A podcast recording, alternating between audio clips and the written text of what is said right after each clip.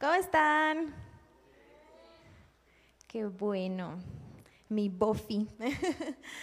bueno, pues qué gusto que estén ahí, los que están ahí, o sea, ahí, a través de, de donde estés, en la cámara o después los de Spotify, ¿no?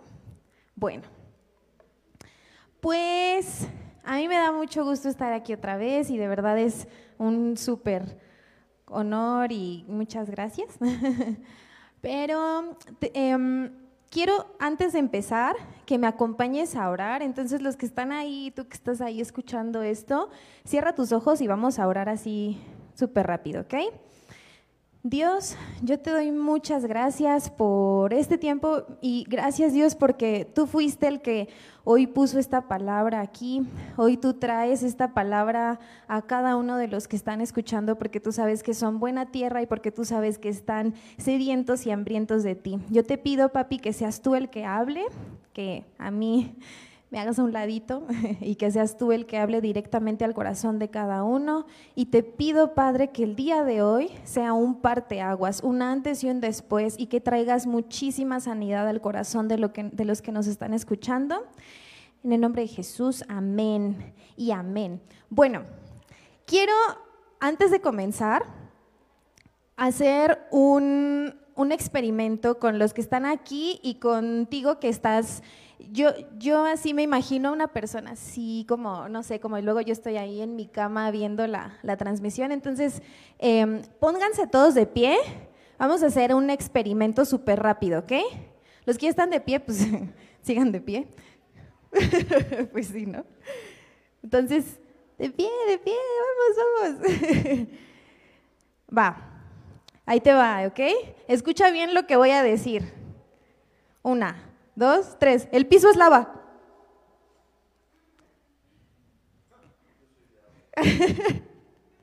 ya se quemaron los que no se subieron. ya, pueden sentarse. Me gusta payasear a veces. Ok, bueno, no, sí, pero aparte. ¿Alguna vez tú jugaste esto de el piso es lava? Diario. Bien, sí. Bueno, yo de chiquita jugaba eso, pero no se llamaba así.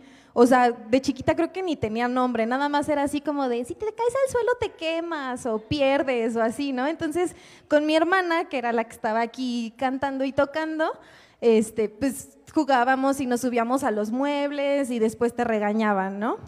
Pero este juego, cuando yo iba en la universidad, que no tiene mucho, tendrá como unos cuatro años, ¡ay!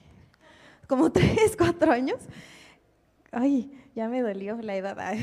Em, estaba muy de moda, o sea, de repente íbamos caminando y mis compañeros de repente decían, el piso es lava, y todos ahí se trepaban en lo que podían, en los árboles, o te subías, no sé, luego te regañaban, ¿no? Los maestros, pero estaba muy de moda y era muy divertido, o, o aplicabas la de que te trepabas a tu, a tu amigo o así. No hagan eso. Y entonces estuvo tan de moda este, este juego o este, el piso es lava, que apenas, no sé si apenas salió, pero yo apenas lo descubrí, un programa que es un concurso que se llama así, o sea, y no lo estoy promocionando, pero está muy divertido. Ya ves que ahorita, pues, no sé tú, pero yo he tenido mucho tiempo de ver series y en vez de ver series me encontré este concurso, este programa. Y entonces es un concurso que literal, o sea, está súper divertido porque es, eh, ponen escenarios como si fuera tu casa. Y entonces, eh, no sé, están muebles como si fueran los muebles de la cocina, o están como si fuera algún estudio o tu recámara. Y es un concurso en donde un equipo de tres personas tiene que ir pasando, o sea, saltando esos muebles para llegar hasta, hasta el final, así como, como una puertita, y ya ahí ganan, ¿no? Pero el único punto es que no se pueden caer porque si no se caen a la lava y ahí está como que todo el agua así como de lava y la hacen así, no, ¿no? Y entonces em, empezamos a ver ese concurso, la verdad es que ya nos echamos todas las temporadas, que son bien poquitas, y está muy divertido. Y mm, el punto de este juego es, aparte de que tienen que llegar los tres participantes al final, saltando los obstáculos, sin caerse, es que tienen que hacerlo en el menor tiempo posible. Y obviamente no te caes a la lava porque si te caes te quemas y pierdes. ¿Y por qué te cuento esto?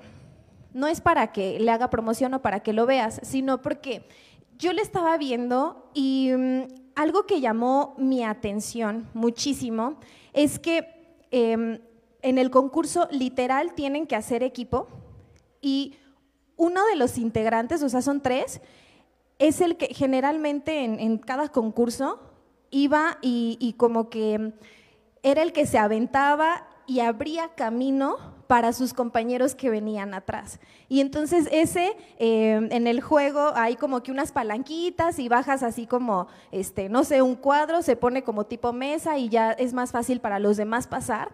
Entonces, em, hace más fácil el camino para los que vienen atrás. Dios me habló muchísimo en esto. Ajá. Dios me habló muchísimo en esto porque yo creo que nuestra vida es así, como esta carrera. Y hay un, hay un versículo que de hecho dice eso. Y ese versículo está en Filipenses 3:14, que dice, dice, achí. Avanzo hasta llegar al final de la carrera para recibir el premio celestial al cual nos llama por medio de Cristo Jesús. Entonces, nosotros estamos en una carrera, ¿ok? Y en esa carrera en la que estamos, vamos, tenemos una meta, o sea, este versículo te lo está diciendo, tenemos esa meta y esa meta pues es llegar a, a todas esas promesas que te ha dado Dios y pues llegar a ser como Jesús y llegar al cielo, ¿no? Pero en esa carrera de tu vida hay muchos obstáculos. Dime tú si no es cierto. Y tal vez vas caminando y puedes pisar mal. Por ejemplo, en ese juego la lava era, no sé qué cosa es, pero medio resbaloso y se caían. Entonces a lo mejor puedes tropezarte, puedes resbalarte literal y caerte, ¿no? En ese camino de la vida. O te cansas Em, tengo una hermanita que ahorita va en la secundaria y les están dejando así un montón de tarea. Y luego me pregunta a mí y yo ya no me acuerdo. y me preguntó apenas, oye Eli, ¿y para qué sirve la historia? Y yo, pues no sé, ¿para qué te saquen 10? Digo, no, pues este, la historia pues te ayuda a ver como que pues, cosas que pasaron y entonces llegó mi, otra hermana al rescate. No, es que la historia nos sirve para poder ver eh, qué cosas que pasaron antes sí hacer y qué cosas no hacer. O sea, eso te ayuda a que tú no cometas los mismos errores, ¿no? Y yo así de, ah, qué, qué lista, ¿no? Como ella sigue estudiando, pues yo creo que lo tiene más fresco. yo pude haber dicho lo mismo. Y entonces, em, ¿por qué te cuento todo esto de la historia y así? Yo creo que nuestra vida es así como esa carrera, en donde vamos, como te decía, con obstáculos, pero nos sirve muchísimo que nos digan personas, oye, ¿sabes qué? Yo hice eso así y no me funcionó. O, oye, ¿sabes qué? Yo metí un tenedor ahí, me electrocuté, o no sé, cosas así. O sea, sirve saber que alguien hizo eso para que tú no lo hagas, ¿no? No, por favor, no hagas eso. Entonces, en la Biblia encontramos una historia. Te voy a leer unos versículos y ahorita aterrizo todo. A veces cantinfleo, pero tenme paciencia. En Primera de Corintios 10, del 1 al 6, te lo voy a leer, ¿ok? Fíjate, el, capítulo, bueno, como empieza, dice, advertencias basadas en la historia de, de Israel. Y dice, amados hermanos, no quiero que se olviden de lo que le sucedió a nuestros antepasados hace mucho tiempo en el desierto. Todos fueron guiados por una nube que iba delante de ellos y todos caminaron a través del mar sobre tierra seca. Todos ellos fueron bautizados en la nube y en el mar como seguidores de Moisés, comieron el mismo alimento espiritual, bebieron la misma agua espiritual, bebieron de la misma roca espiritual, o sea, todo lo que hicieron, ¿no? Y al final en el 5 dice, sin embargo, Dios no se agradó con ellos y sus cuerpos fueron dispersados por el desierto. Estas cosas sucedieron como una advertencia para nosotros a fin de que no codiciemos lo malo como hicieron ellos. Aquí está eh, Pablo que les escribe a sus cuates de Corintio, y les empieza a decir, oigan, les voy a contar una historia así como de, te, traigo el chisme de lo que les pasó a unas personas de, Israel, porque no hicieron las cosas como, como deberían. Y Pablo les empieza a contar, oye, sí, fíjate que hicieron esto, hicieron esto otro, bla, bla, bla, pero hicieron algunas cosas que no agradaron a Dios. Y después eh, sigue en el, igual ahí en el 10, eh, del 11 al 12 o sea, les sigue contando así como toda la historia, todo lo que pasó antes, y después les dice, esas cosas le sucedieron a ellos como ejemplo para nosotros. Se pusieron por escrito para que nos sirvieran de advertencia a los que vivimos en el fin de los tiempos. Y este que viene me impactó muchísimo. Si ustedes piensan que están, que están firmes, tengan cuidado de no caer. Entonces, Pablo les está diciendo, no, que sabes qué pasó esto, pero ten cuidado, o sea, porque ellos estaban haciendo así las cosas y se cayeron, o sea, y, y perdieron, y se quemaron, se cayeron a la lava.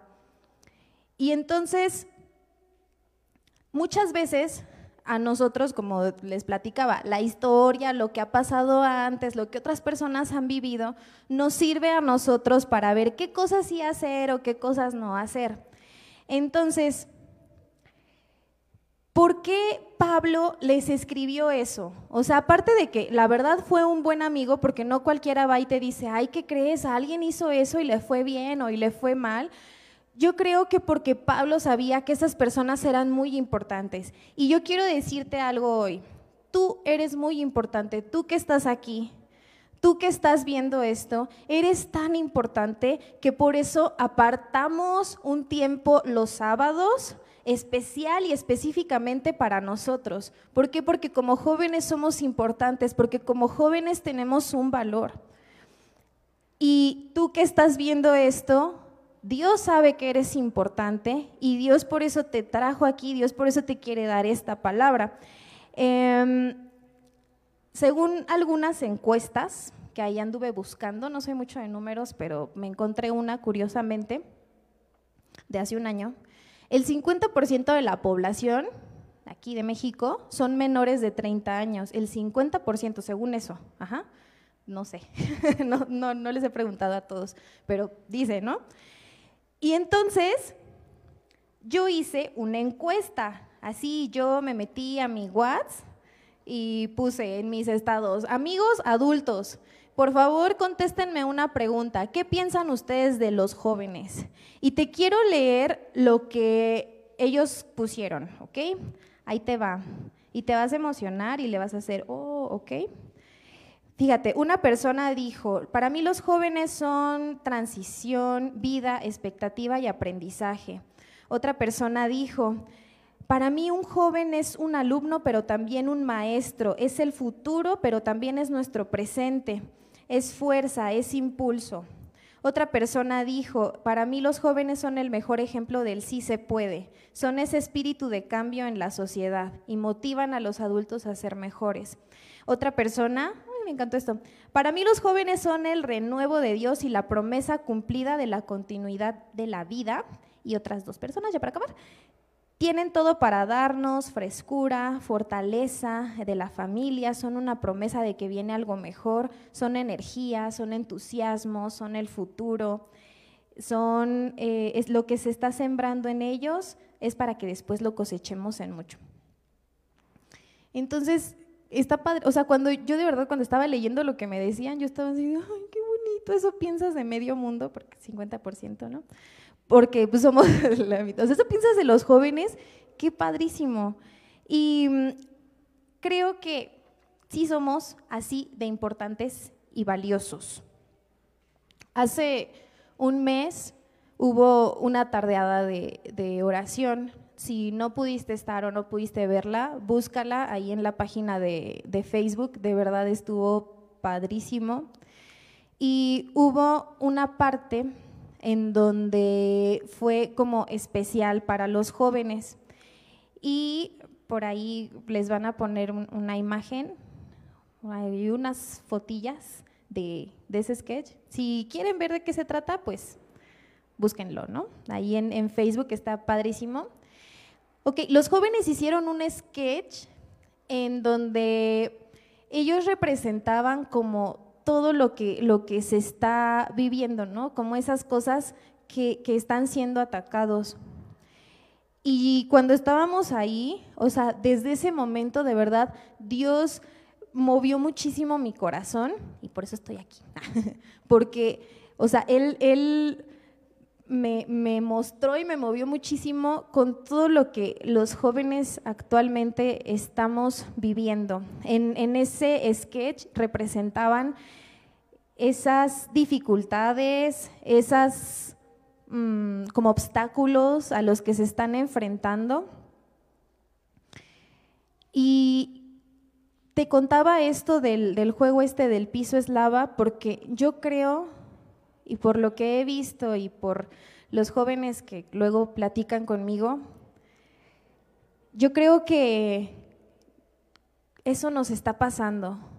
O sea, en vez de, hay obstáculos tan grandes que en vez de que podamos como, como pasarlos, a veces las, las dificultades o las situaciones que nos están pasando nos ciegan o cegan, como se diga, y, no podemos ver enfrente y entonces nos resbalamos y nos caemos. O sea, hay muchos jóvenes que se están que se están quemando, como con esa lava, que se están cayendo, que se están perdiendo. Hay muchos jóvenes de esos que esos adultos dijeron que son el futuro, que son la fuerza, que son esperanza, que están ahorita atravesando ansiedad, soledad, depresión, que están en adicciones, que están en, codependencia, incluso suicidio. ¿Por qué? Porque van en esa carrera y hay obstáculos que tienen enfrente tan grandes que les está costando tanto trabajo como o poder ver que hacia dónde pisar, hacia dónde puedes avanzar sin caerte y sin quemarte y sin quedarte ahí, o los está cegando las cosas que están pasando y y van caminando sin rumbo y se caen. Y entonces, esto era lo que Dios me mostraba con, ese versículo que te leí de 1 Corintios 12, que dice, ok, ten cuidado de no caer. ¿Cómo, cómo podemos tener como ese cuidado de no caer?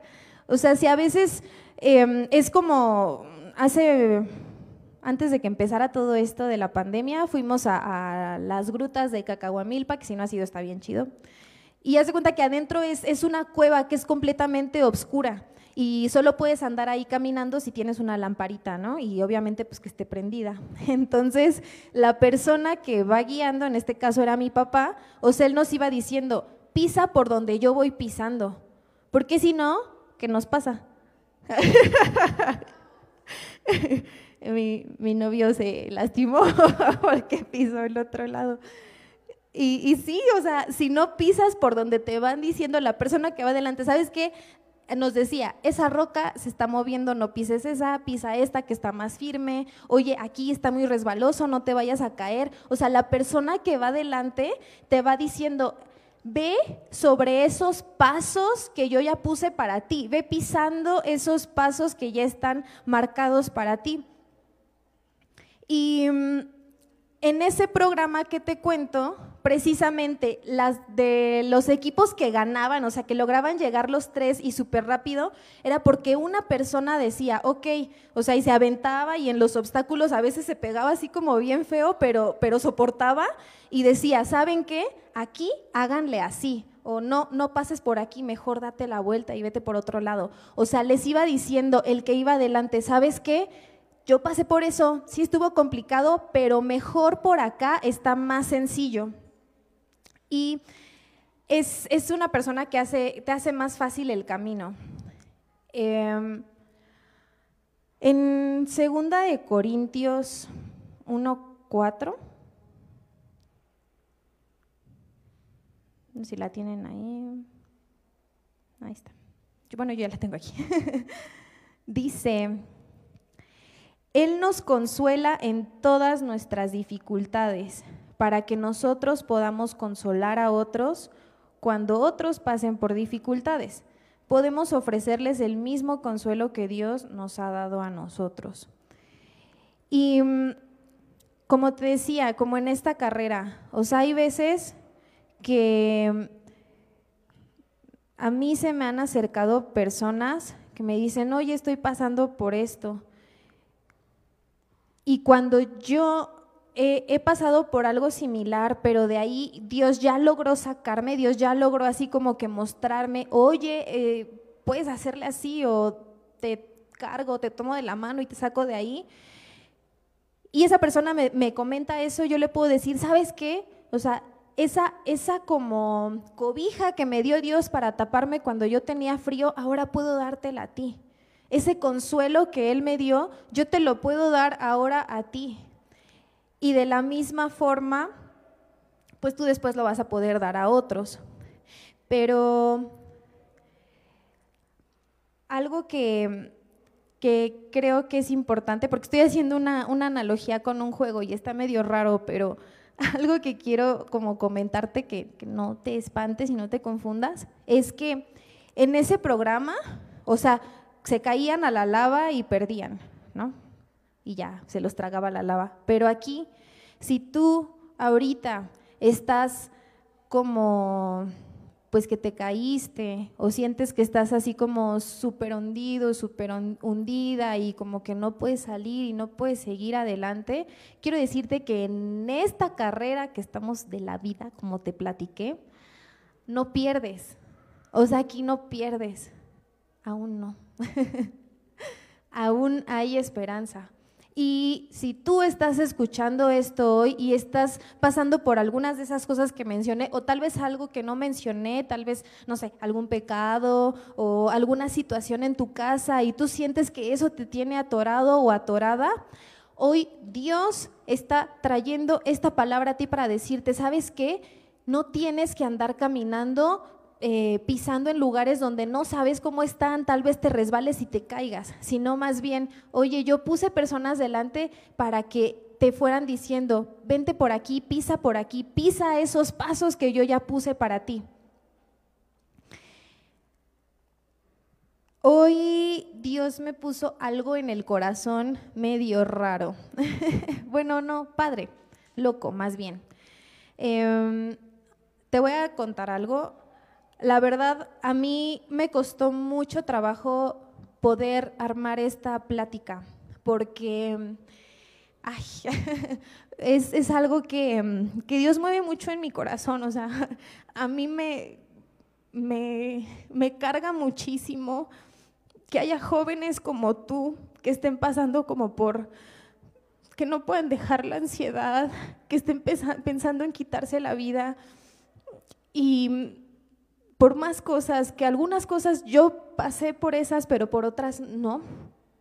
Y yo decía, Dios, pero es que, o sea, si los jóvenes somos el futuro y los jóvenes somos importantes y los jóvenes somos valiosos, ¿qué está pasando? Y Dios decía, es que ellos no, no están viendo esos pasos que ya antes alguien puso.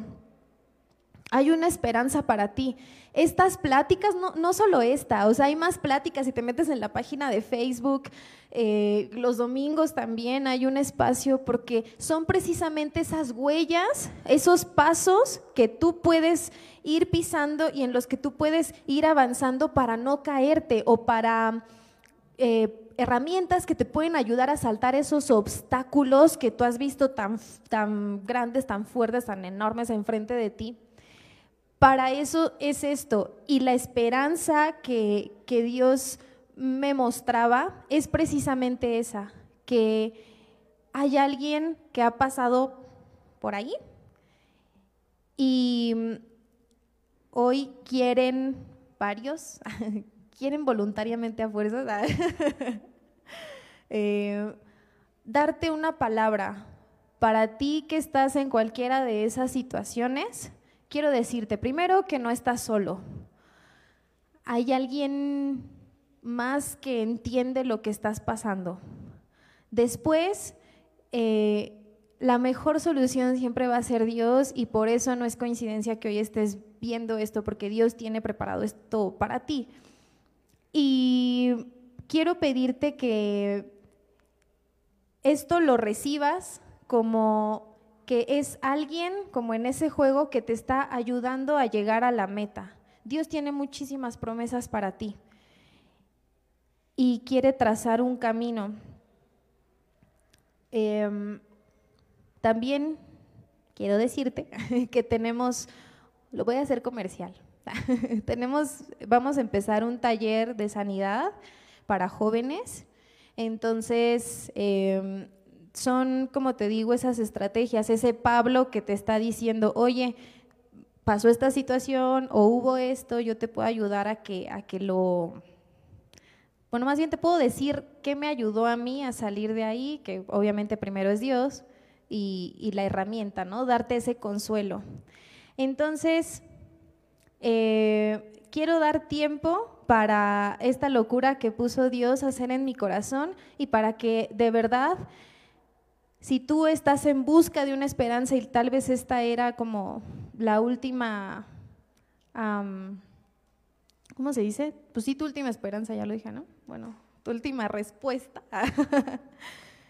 que recibas esto, porque Dios te ama tanto y eres tan importante que puso ya pisadas delante de ti, ¿ok? Y la primera sería esta, Isaías 43. Él dice, estoy a punto de hacer algo nuevo mira, ya he comenzado, ¿no lo ves? Haré un camino a través del desierto, crearé, crearé ríos en la tierra árida y baldía. Dios está abriendo un camino para ti. Es tu turno de pisar sobre las huellas que Él dejó para ti. Quiero presentarte a algunas personas que hoy Dios los va a utilizar para darte ese consuelo del cual te hablaba, que Él les dio y ellos ahora te los van a dar a ti, ¿ok? Entonces, come on, come on, come on.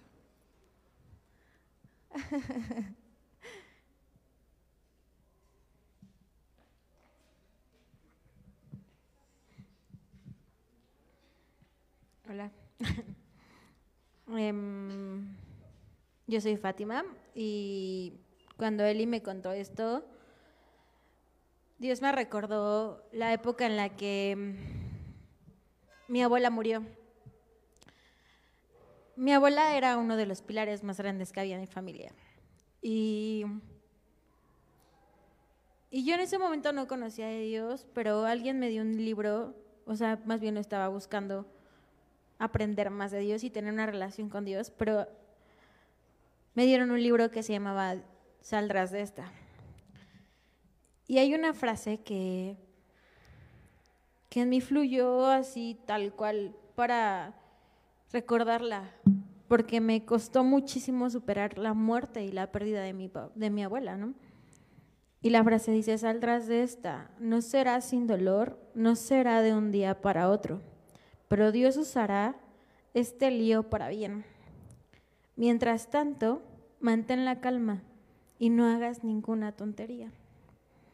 No te desesperes, con la ayuda de Dios saldrás de esta.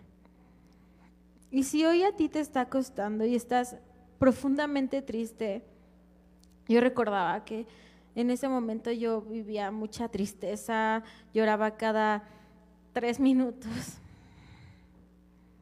Y no podía, o sea, no podía salir de mi cama, no podía, no podía sentirme bien en ningún lado. Y cuando venían los pensamientos más locos como quitarme la vida, alguna vez lo tuve, o el simple hecho de no querer despertar, solo en mi mente venía esa frase, saldrás de esta, no será sin dolor, no será de un día para otro, pero Dios usará este lío para bien. Mientras tanto, mantén la calma y no hagas ninguna tontería, no te desesperes, con la ayuda de Dios saldrás de esta. saldrás de esto que estás pasando.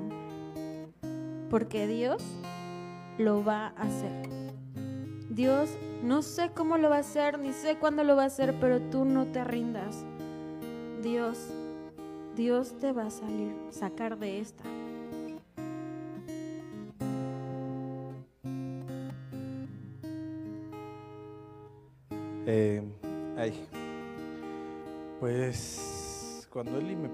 Que te compartiera algo, y es bien curioso por las fechas, eh, hace unos años, así ya bastantes años, creo que lo he dicho varias veces, eh, mi corazón pasó por una situación de, de mucha tristeza. Yo creo que un, un pelito más y hiciera una depresión muy extrema por, pues sí, por un corazón roto, ¿no? De mi parte. Y, y sí, o sea, la verdad es que yo le preguntaba mucho a Dios, decía, pero es que tú me dijiste que sí, que no sé qué. Y, yo me acuerdo que lo único que alcancé a oír y que calmó mucho, porque yo te prometo que parezco duro y así. Estuve casi tres semanas llorando así.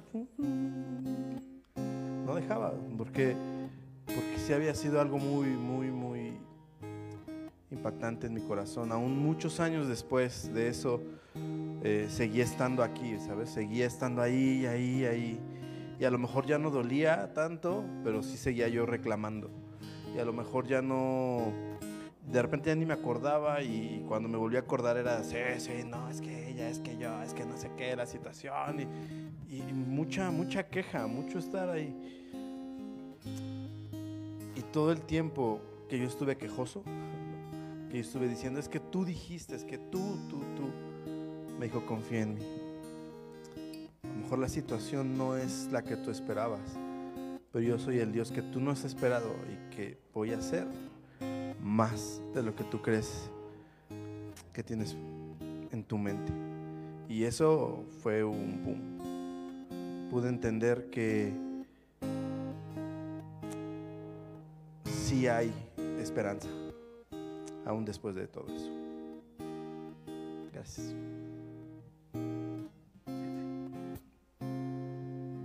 Hola. Bueno, pues a mí cuando Eli me pedía apoyo para esto, ella me preguntaba qué, fue de lo que, lo más fuerte de lo que Dios me sacó. Y bueno, pues yo te voy a abrir mi corazón. Lo más fuerte, la lucha más fuerte que yo atravesé fue una adicción a la pornografía. Fue la más fuerte porque a pesar de que yo tuve varias adicciones al alcoholismo, al tabaquismo, eh, neta, neta, te puedo decir que ninguna se le comparó a esa adicción.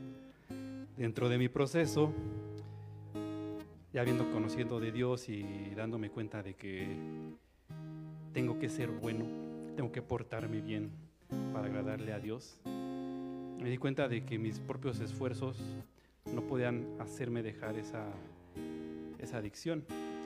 Y algo que, que tuve que entender es yo qué buscaba en esa adicción, qué es lo que yo buscaba o lo que sentía que suplía en mi corazón con esa adicción. Y Dios me llevó a entender que tiene todo que ver con una sensación de intimidad. Escuchar bien, una sensación, solamente una sensación de intimidad, no es intimidad real, solamente es una sensación.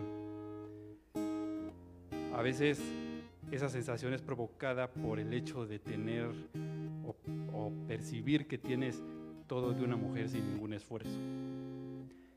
Y algo que hay que entender es que hay un vínculo que tú haces con, las personas con las que llegas a tener relaciones sexuales o a relacionarte afectivamente. Y la pornografía te da una sensación de eso. Pero todo se trata de un vínculo erróneo en el lugar incorrecto. Así que a lo que Dios me llevó es a entender eso, que la sensación de intimidad era una intimidad falsa, que yo buscaba un vínculo y ese vínculo era mejor mantenerlo con Dios. En alguna ocasión, en un congreso, yo recuerdo que, que en la oración, simplemente, no me acuerdo ni, de qué trató la, la plática, pero el que oró dijo que en el nombre de Jesús, todas las adicciones y todo aquello que nos iba a costar trabajo iba a ser derribado. Entonces yo me metí en esa oración y me llenó Dios de tanto amor y de tanta paz que eso logró que yo me mantuviera firme en mi, en mi santidad, por así decirlo. Entonces lo que yo te quiero decir es que el amor real de Dios va a suplir la sensación de intimidad que tú puedas percibir por medio de esa pornografía. El amor de Dios es el que te va a hacer a ti decidir cuidar ese vínculo, no porque tengas que dejarlo, sino porque quieres dejarlo, porque te interesa tu relación con Dios y porque te interesa y porque aprecias y porque valoras el amor que Dios tiene por ti.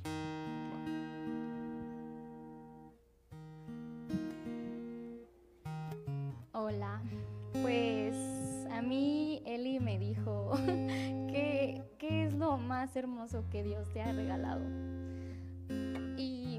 Pues inevitablemente mi mente se fue a hace muchos años de mi vida, hace cuatro años exactamente, en los que yo recuerdo que el simple hecho de despertar, el simple hecho de levantarme de mi cama, ya representaba una lucha al grado de que sentirte esclavo de tu propio sentir, de tus propios pensamientos, de no poder siquiera disfrutar lo más simple en mi vida, como el sentarme a comer con mi familia, el darme cuenta que a veces estamos rodeados de tanta gente y aún así nos sentimos tan solos o con tanto miedo.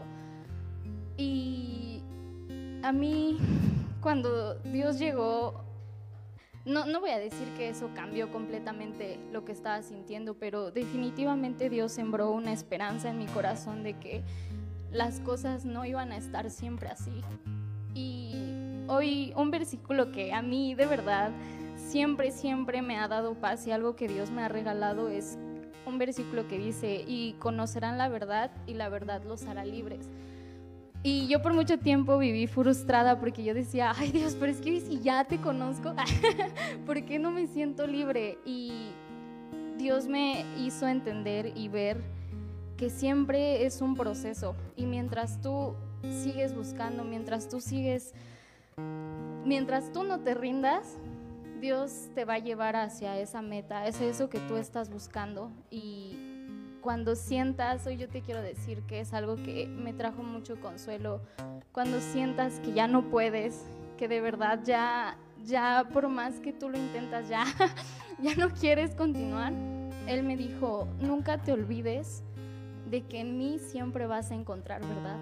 Y, y eso, eso trajo mucha paz a mi vida y siempre va a haber alguien, como dice Eli, que seguramente ya pisó, ya pasó por ahí y te va a hacer el camino más fácil. Entonces yo solo te quiero decir que si tú te has sentido así, por favor no te rindas y acepta la ayuda que te están ofreciendo las personas que están cerca de ti.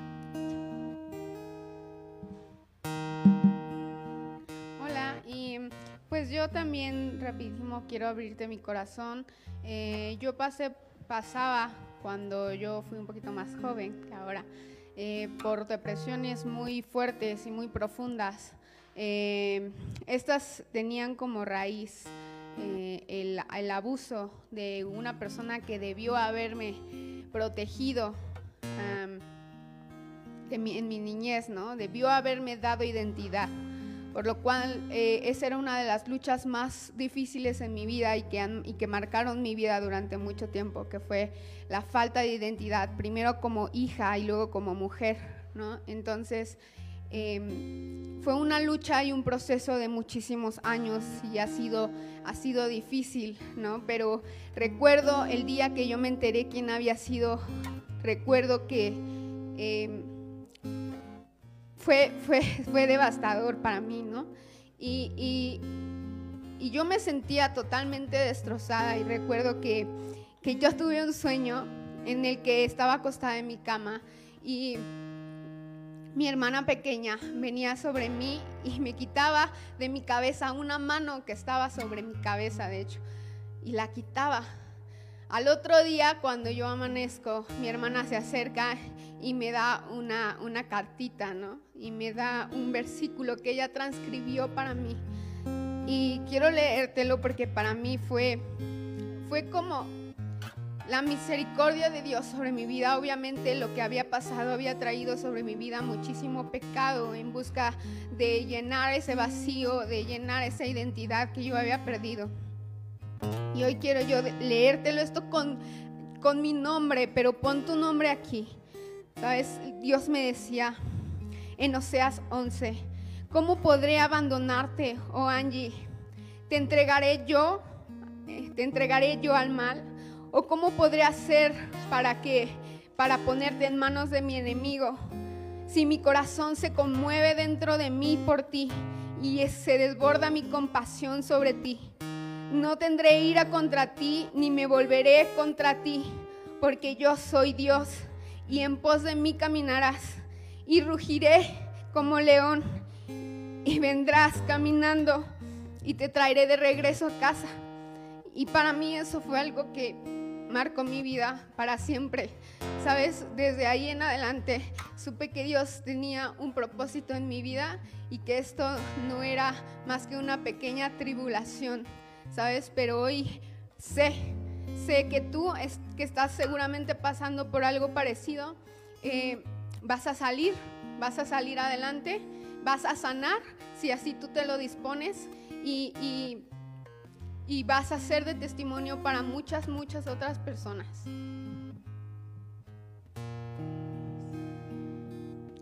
Bueno, yo, eh, por último, mm, mm, todo empieza cuando mis papás se separaron, cuando yo era muy, muy, muy, muy pequeña. Tenía como seis años. Y, y lo que sucedió fue que literalmente yo estaba pegada a mi papá en todo momento y para mí era todo para mí. Y en el momento en el que mis papás se separan, pues obviamente yo me voy con mi mamá. Y, eso me rompió, porque el único que tenía como en ese momento de, en el cual yo podía sostenerme, se fue. Y llegó una, o sea, de ahí en adelante algo tan difícil que que literalmente yo no podía sostenerme de nadie en, la, en, donde yo estaba viviendo. Y llegó un punto en el que al no sentirme protegida, empecé a buscar la protección, pero en otras personas. Y, pues eso se fue a un grado porque empecé a buscar la protección que yo buscaba de un papá en, en hombres. Y, y buscabas suplir todo lo que pudieran darme, o sea, de cualquier forma. Con unas palabras bonitas, con estar con ellos y cosas así. Y llegó a ser una codependencia muy fuerte hacia los hombres, que yo no podía estar en ningún momento sin una pareja. Y, y hubo un momento en el que en una plática con algunas personas salió este, justo estábamos leyendo lo de la eh, samaritana, donde la sacan y les dicen, vamos a apedrearla. y, porque le dijeron, es que ha tenido un buen de personas y, y la agarramos ahorita, la cachamos donde estaba haciendo las cosas mal. Y yo en ese momento sentí tanto miedo y dije, no puede ser, o sea, esa soy yo.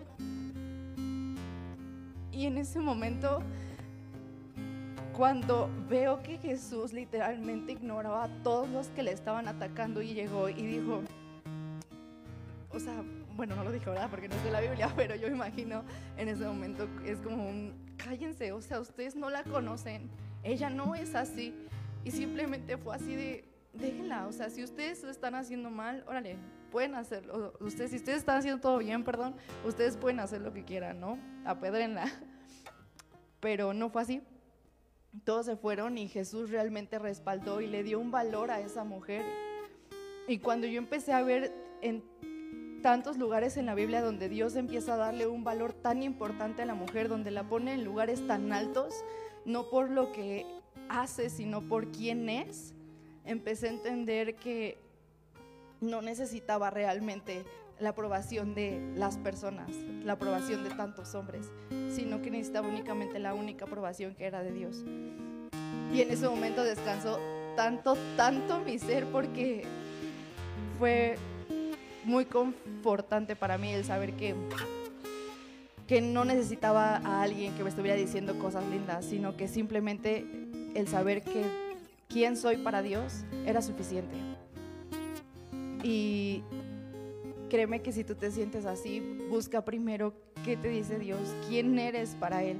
Y te aseguro que va a ser lo mejor que vas a poder experimentar y lo vas a recibir en tu corazón.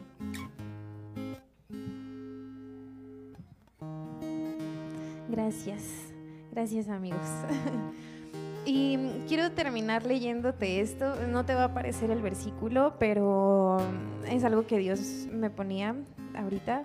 Eh, es Filipenses 3, 12 y 13. Dice, no quiero decir que ya haya logrado estas cosas ni que haya alcanzado la perfección, pero sigo adelante a fin de hacer mía esa perfección para la cual Cristo Jesús me hizo suyo.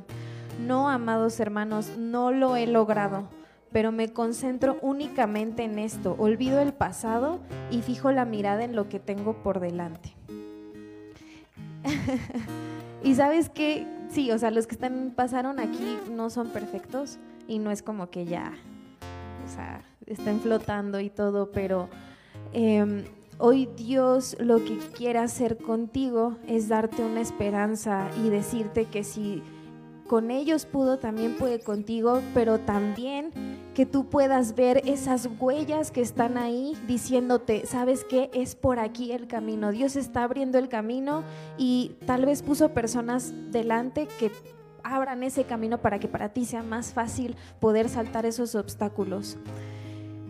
Yo te invito a ti que nos estás viendo que si quieres em, platicar, te acerques a cualquiera de nosotros, escríbenos ahí porque de verdad no estás solo y como pudiste darte cuenta, hay más personas que han pasado por eso. Si a lo mejor es alguna frustración, no estás solo.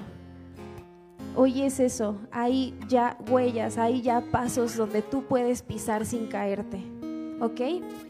Y bueno, quiero cerrar orando por ti si me lo permites. Entonces, mi Dios, yo te doy muchas gracias. Gracias, papá, porque yo sé que tú hiciste algo y yo sé que tú llegaste directamente al corazón de las personas que estaban tan anhelantes de ti, tan anhelantes de una palabra, de una esperanza, que tenían un dolor en su corazón y que tú hoy les mostraste que sí hay una esperanza, que sí hay una forma, que sí hay alguien que los entiende, que sí hay un camino trazado, que sí hay un camino abierto. Dios, yo te doy gracias y yo te pido que sigas tocando sus corazones, mi Dios, que tú pongas las formas en las que esas personas puedan encontrar a, esos Pablos que les están mostrando y que les están diciendo cómo fueron las cosas y cómo pueden hacerlo aún mejor. Dios, yo te doy gracias y yo oro porque estos jóvenes que están hoy escuchando esto sean todavía mejores de lo que son ahorita, mi Dios. Sean unos jóvenes sanos en su corazón y que seamos una verdadera transformación para nuestro país. Yo te doy gracias, Dios. Gracias, papi, por la persona que escuchó esto y que recibió esa respuesta. Y gracias por todo lo que tú hiciste aquí. Amén. Y mm, si tú es la primera vez que escuchas una plática así, bueno, primero quiero decirte que no es coincidencia que si alguien te la compartió, te quiere muchísimo esa persona porque te está dando el mejor regalo que puedes recibir literal en esta vida y se llama Jesús. Entonces, si tú quieres abrirle la puerta de tu corazón a Jesús y tú dices, sí Dios, sí quiero ir por ese camino que tú ya abriste y sí quiero llegar hasta esa meta y hasta esas promesas que tú ya tienes preparadas para mí, te invito a que mm, repitas estas palabras que yo te voy a decir, lo único que vas a hacer es decirle a Jesús, te abro la puerta de mi corazón, yo te acepto en mi corazón, transfórmame y sáname, ¿ok? Entonces ahí dile, Jesús, te doy gracias por mi vida. Te pido perdón por las cosas que hice que lastimaron tu corazón. Yo te doy gracias por tu regalo de salvación y te abro la puerta de mi corazón. Sé mi Señor y mi Salvador. Te acepto en mi vida. Transfórmame.